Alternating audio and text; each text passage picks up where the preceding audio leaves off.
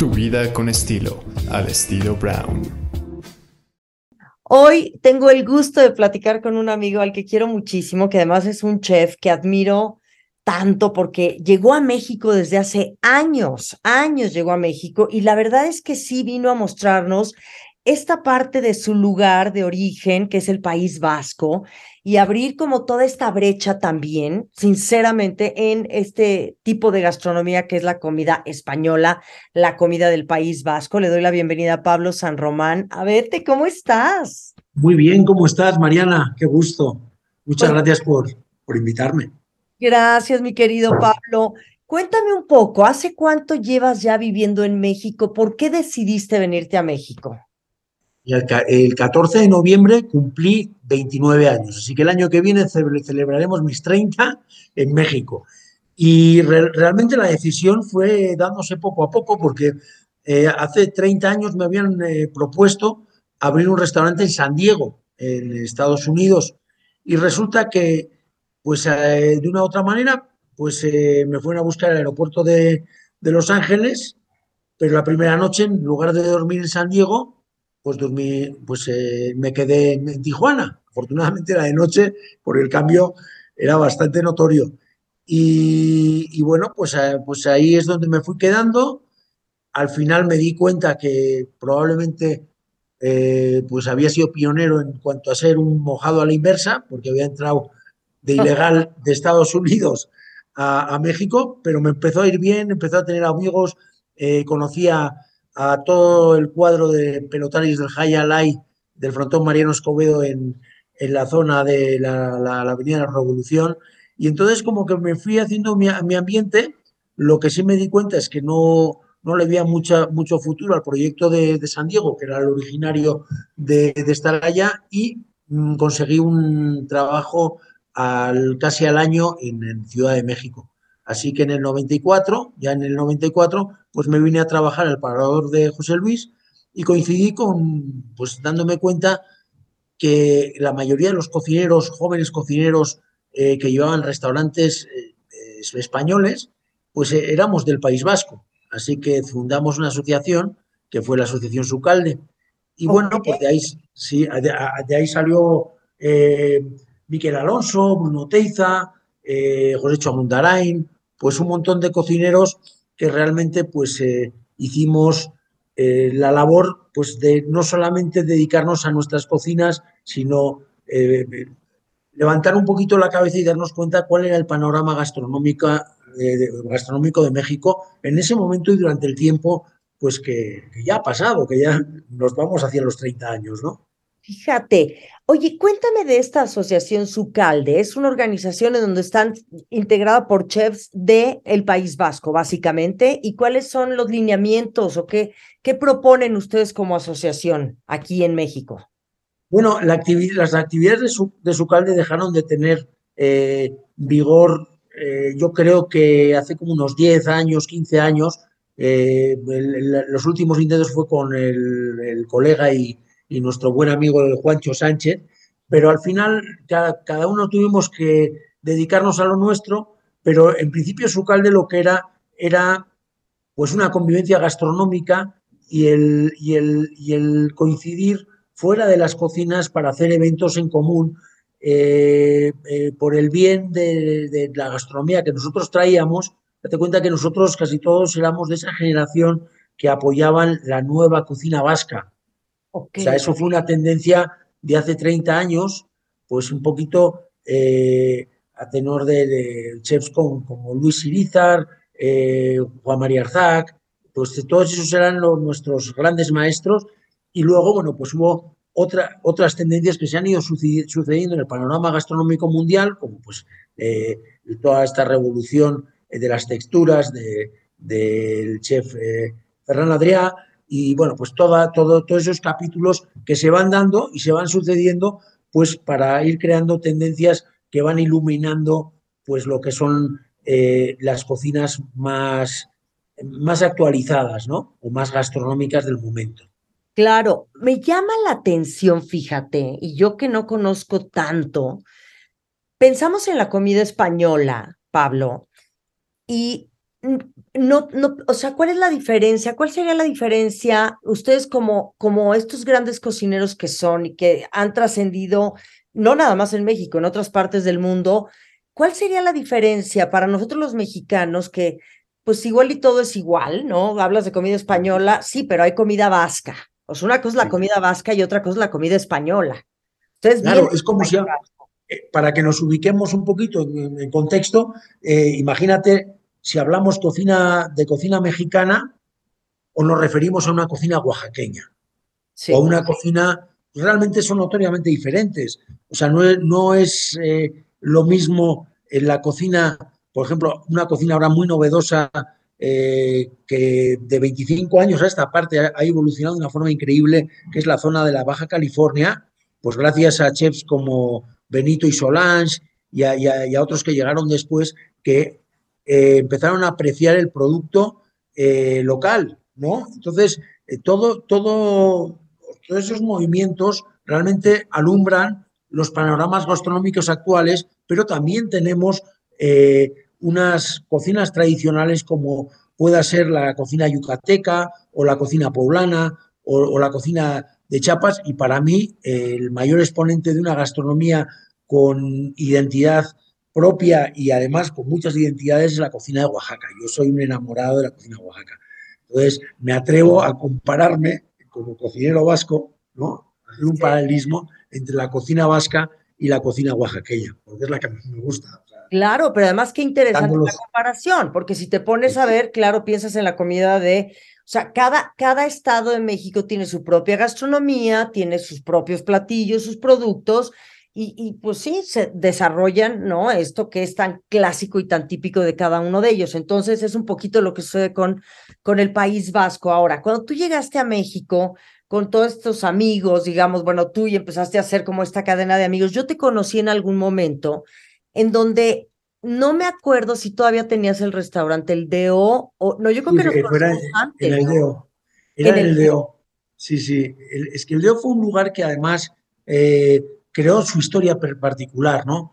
Eh, se, hizo hasta una leyenda de esos momentos, porque fue un lugar que independientemente de la propuesta gastronómica, pues también tuvimos la coincidencia de, ser muy cercanos a, pues a la a, la embajada y a todo el, equipo, digamos, de agregados culturales, a, los embajadores y demás. Y entonces, pues, eh, muchos empresarios llegaban y caían ahí. Entonces, eh, luego también llegaban artistas, acuérdate del Cigala, y me acuerdo yo de, de, tertulias entre el Cigala y García Márquez, fíjate qué personajes más antagónicos, pero eh, era una auténtica maravilla, ¿no? Y bueno, pues cuando tienes la suerte de, tener pues el liderazgo dentro de ese espacio y de ese ambiente, pues de alguna manera pues eh, te vuelves te vuelves parte de, de, muchas de las convivencias, ¿no? Entonces, para mí fue una, una verdadera iluminación eh, que, bueno, pues terminó, pues como terminan muchas cosas en la vida, pues con, con pues, pues con otro capítulo diferente, ¿no?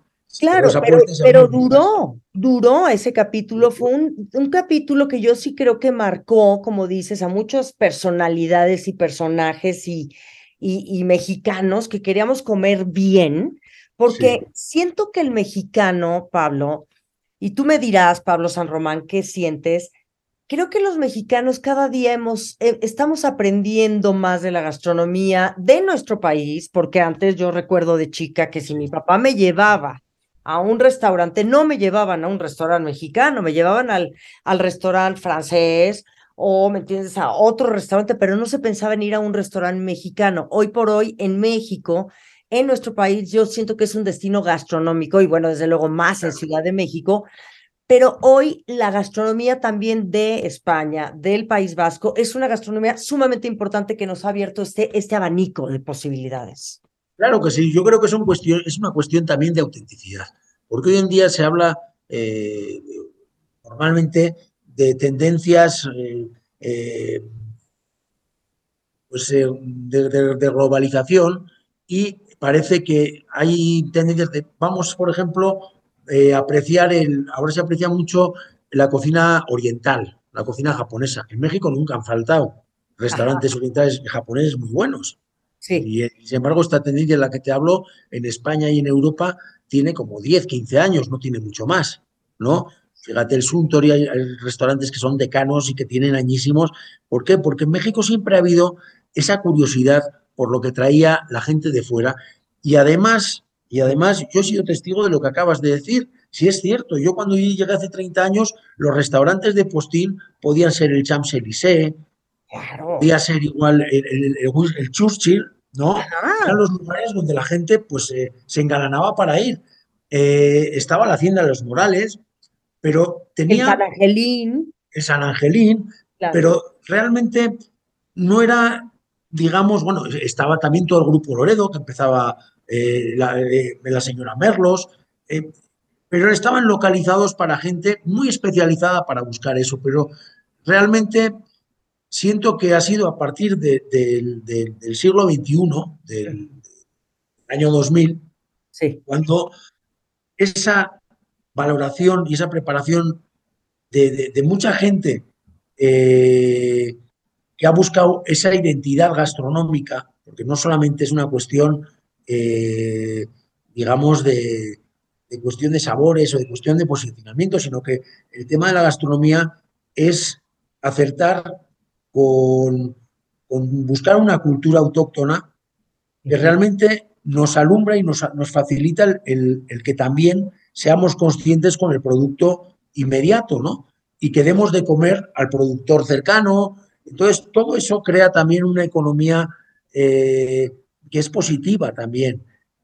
Sin duda. Obviamente, o sea, no es una cuestión. Entonces, yo, yo, yo lo que voy, por ejemplo, en nuestro discurso aquí en Equilore, es eh, pues olvidarnos un poquito de las tendencias nuevas, aunque siempre eh, es gratificante el darte cuenta y el, y el ver cómo compañeros hacen cosas brillantes, como el, no sé, me viene a la cabeza lo- lo- los amigos Benito y Solans, Manuel Baños, este, eh, eh, Lalo, Lalo García, Jorge Vallejo, pues hay, hay un, un sinnúmero de, de cocineros que realmente se han formado fuera y están desarrollando un proyecto muy particular de cocina basada en el producto local. Entonces eso a mí me encanta, pero yo, como me tocó nacer, Ajá. eh, consideración tan positiva que yo tengo hacia ello y hacia, y hacia buscar eh, esas raíces eh, no solamente indígenas, porque también hay ra- raíces criollas dentro de la, de la gastronomía actual o la valoración de la gastronomía mexicana, pero obviamente la- la parte indígena es la que le da un punto eh, totalmente diferenciado a la gastronomía local de cada uno de los, de los estados de, de este país. Pues yo tuve la suerte de conocer a Edmundo Escamilla y Yuri de Gortari, que con- con su escuela de gastronomía mexicana eh, me dieron pues todas las pautas para ir siguiendo y siguiendo y conociendo gente importantísima. Entonces, eh, yo me considero una persona totalmente eh, afortunada, ¿no? Por los encuentros y por los guías que me ha dado la vida. De pequeño, fíjate, con con 14 años mi padre me, me- me metió en una escuela, en una socie- sociedad gastronómica, eh, pues igual para que dejara de hacer el pinta con, con mis amigos, ¿no? Y, le agarré el, gusto a la cocina con cocineros de sociedad y aprendí los, pues, los platos de la cocina eh, totalmente local de la parte vieja de Donosti, ¿no? O sea, la, cocina cosquera, que si los pescados en salsa verde, las zurrucutunas, las sopas de pescado, eh, eh, era algo como muy local, pero realmente ahí está el impreso, eh, estaba bien impreso el, cariño por el producto y sobre todo por el efecto final de- de lo que es un guiso, ¿no? Que al fin y al cabo lo que hacemos es intentar hacer que la gente pues tenga un momento feliz, ¿no?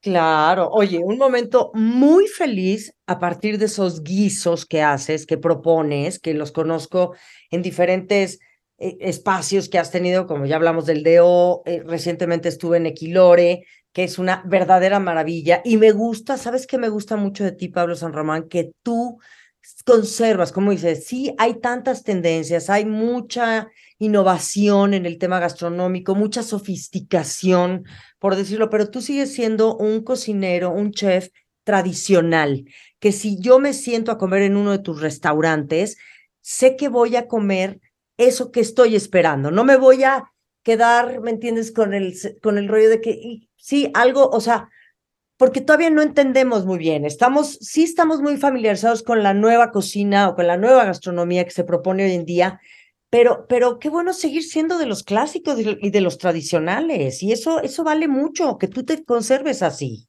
porque podrías haber cambiado.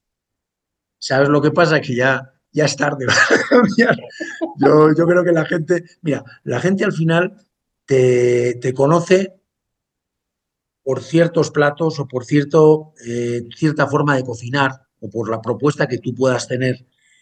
Y, yo te puedo dar un ejemplo. Yo me acuerdo cuando eh, se sucedían las tendencias, eh, yo siempre he sido pues partidario pues de los guisos tradicionales cuando igual nos referimos a un lechón, a un cordero y demás. Y una vez se, me, ocurrió empezar con, con otro, otro planteamiento en, en el DEO, y el lechón, pues lo deshuesaba, lo hacía como una terrina y lo hacía la, como la planchita y todo el tema. Pues mis clientes, que ya eran señores de cierta edad, ya me dijeron, mira Pablo, zapatero a tus zapatos, todas las cosas como siempre, y si quieres que te vamos, te, sigamos viendo. Y, y, ¿sabes lo que ocurre? Que al final nosotros, las propuestas tienen vida mientras realmente haya gente que, que venga a buscarlo. Así que como todavía no han dejado la gente de visitarme, pues entonces yo me debo a ellos, ¿no? De acuerdo, sin duda. Pero pues, entiendo que también, bueno, le has abierto camino a muchos chefs mexicanos. Por ejemplo, Ajo Blanco. Acabo de cenar hace unos días ahí con Manuelito Victoria, que de veras cenamos espléndidamente bien. No te imaginas lo felices que eh, fuimos todos. Y, que también da mucho gusto. No es que Manuel tal vez no supiera de la comida, porque he platicado con él, he conversado con él y me dice que siempre tuvo como este, esta pasión por la comida española, ¿no? Pero, pero creo que tú también has sido una gran guía para mucha gente en esta línea en México de gastronomía. ¿Sabes lo que pasa? Que, que yo también creo que parte de la trascendencia de nuestro trabajo tiene que marcar también el futuro de la gente que realmente nos ha tenido que soportar, porque este, este eh, oficio es un oficio muy esclavo. Y, y, quien lo entiende de esta forma positiva y se, se supera para ello, pues también tiene derecho a encontrar su espacio eh, protagónico y, ese, ese, es mi reto de ahora. Mi reto de ahora es, de la misma forma que el Puntal del Norte ya se quedó en manos de Rodrigo Reyes ah. y bueno, lo está haciendo espectacularmente, pues eh, yo, yo, ahí, yo ahí cuando llega un momento que me tengo que replegar porque ya eh, de alguna forma pues poco, poco más tengo que añadir. Ahora de momento, pues sigo apoyando a, Manuel y de alguna forma guiándole en su camino, pero prácticamente el, autor de Ajo Blanco es él. Lo que parece, claro, pues es un proyecto que todavía le falta un par de años, digamos, de madurez, ¿no? pero esa madurez será una madurez que realmente logrará el restaurante con la realización del chef. Entonces, para mí se me hace muy gratificante el encontrarme con gente que realmente eh, se desarrolla, ¿no? O se desarrolla y de alguna forma a quien pues yo le haya podido aportar en la medida de lo que yo le pueda eh, ayudar. Sabes, de tus conocimientos está increíble. Sí, sin duda alguna. Ahora, estás con Equilore, ¿tienes algún otro proyecto? Porque yo sé que eres un hombre sumamente inquieto, ya me dijiste que ya, fuiste como un poquito a hacer toda la curaduría gastronómica del Puntal del Norte, de Ajo Blanco, estuviste en DO, me parece que también algo en el mercado Roma, ¿verdad? En el mercado, sí, tuvimos un choquito que era muy divertido, se llamaba eh, este, Amar, Amar con H, que es un hombre que puede decir muchas cosas, ¿no? Amar, pues del verbo amar, ¿no? Sí, sí, sí. Eh, amar, que, en vasco quiere decir diez, ¿no? Eh, como es con H, pues lo puedes, si, si, aspiras la, la, H, pues, dirías jamar, ¿no? Exacto. Entonces, pues eh, nos encontrábamos con momentos muy divertidos porque era un espacio, era como una, era una barra real con una parrilla de carbón en su interior y un equipo de cocina para cocinar delante de la gente. Y, fue bastante eh, exitoso en su momento pero lo que pasa es que el, mercado Roma también tuvo una reconversión diferente y entonces nuestro proyecto pues no tenía eh, pues la misma vigencia cuando empezamos que a los tres años. Entonces al final nos tuvimos que, que, dejarlo. Se quedó en el recuerdo y, la, y, y eso. Claro, claro. Y bueno, por último, yo te preguntaría, Pablo, ¿qué tan buenos somos como comensales los mexicanos para la comida española? Yo creo que sí hay una tendencia importante hoy por hoy. Hablamos ya de la comida japonesa, ¿no? Que ya también hay todo un boom. Pero aquí en México, ¿qué tanta cultura tenemos y gusto por esta comida? Hombre, yo creo que es una cultura compartida, porque al fin y al cabo, gran cantidad de los, bueno, eh, de los eh, productos que mestizaron eh, la gastronomía en, pues en los 300 años, digamos, de, de, virreinato y en toda esta historia que realmente eh, pues es, historia de México, ¿no? Eh, pues fue con los productos que trajeron de allá. De la misma forma que hay productos mexicanos que colonizaron las, las gastronomías europeas, ¿no? O sea, imagínate una cocina italiana o española sin tomate, una pastelería francesa sin chocolate o vainilla. Pues qué, mundo más triste sería, ¿no?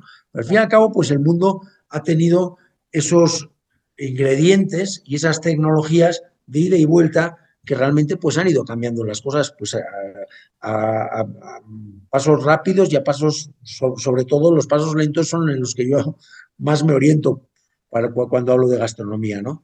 Entonces ya te digo, o sea, el, el, tema eh, del comensal mexicano yo creo que es, un, eh, es gente que, que, sabe realmente a qué se refiere, es gente que tiene curiosidad normalmente, porque eh, hay, hay una, una, cosa bien importante y, sobre todo tiene respeto en la mayoría de los casos. Luego siempre hay un roto por un descosido, pero la, la, gente que viene a, a visitarnos la gran mayoría de la gente viene con una curiosidad y con un grado de optimismo que realmente pues es, es una chulada, porque eso te permite el, ir cultivando amistad con la gente a quien atiendes.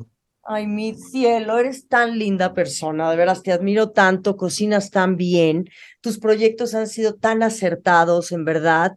Y en esta lucha, en esta lucha, Pablo, de seguir perdurando, ¿no? Como extranjero que me imagino que ya estás mexicanizado, no sé. Súper mexicanizado. Yo, yo allá soy el mexicano, soy ya 30 años. Ah. O sea, ya, ¿sabes lo que pasa? Es que siempre es la misma pregunta. o sea, hay gente, mucha gente que te comenta, y, tú no echas nada, ¿y qué extrañas tú de España? Y digo, joder, es que lo que pueda extrañar yo ya no está. 30 años que hayan pasado, ya ni las canciones que se oyen son las mismas, ni los bares que frecuentas son los mismos. La gente, tus amigos ya tienen edades, tienen o sea, hay algunos que no están. Entonces,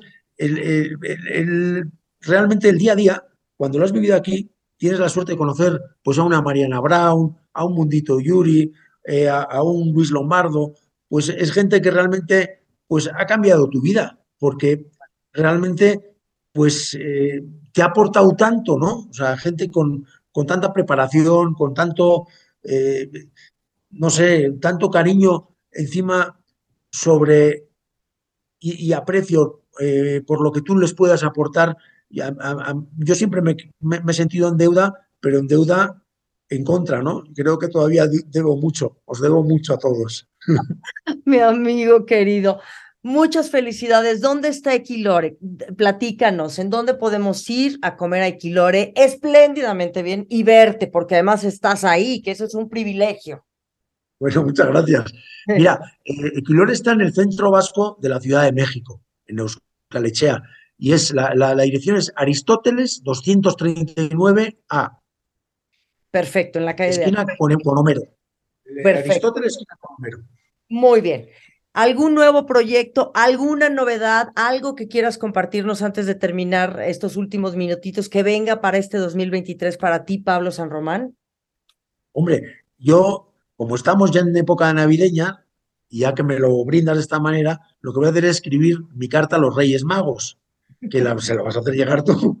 Y a, los Reyes Magos lo que les pediría, joder, pues a mí me encantaría hacer una pequeña incursión en, en, en, Tulum, porque me encanta esa zona, y no olvidarme de la casa de mi abuela en Alsasua para algún día hacer un proyecto. Ahora, es, aquí yo creo que sí, sí sería más tiempo, igual dos, tres años. Eh, hoy la, la, pandemia nos ha demostrado que no podemos hacer planes tan largos, pero al fin y al cabo eh, eh, está en mi mente el, que podamos llevar algo de esta cocina integral eh, México eh, o vasco-mexicana a la casa de mi abuela en el pueblo del Sasua. Perfecto. Te agradezco muchísimo. ¿Quieres compartir tus redes? Es que, ¿Tus redes o no tienes esa red? Tú no estás tan activo no en sé, redes. yo estoy en redes, las redes del pelo que me pongo en la cocina. Las redes que te enredo, para la. Te mando Bueno. muchos besos. Gracias por esta plática tan sabrosa y que sigas triunfando con esa linda energía que tienes y que te caracteriza. Muchísimas gracias, muchísimas gracias, Mariana.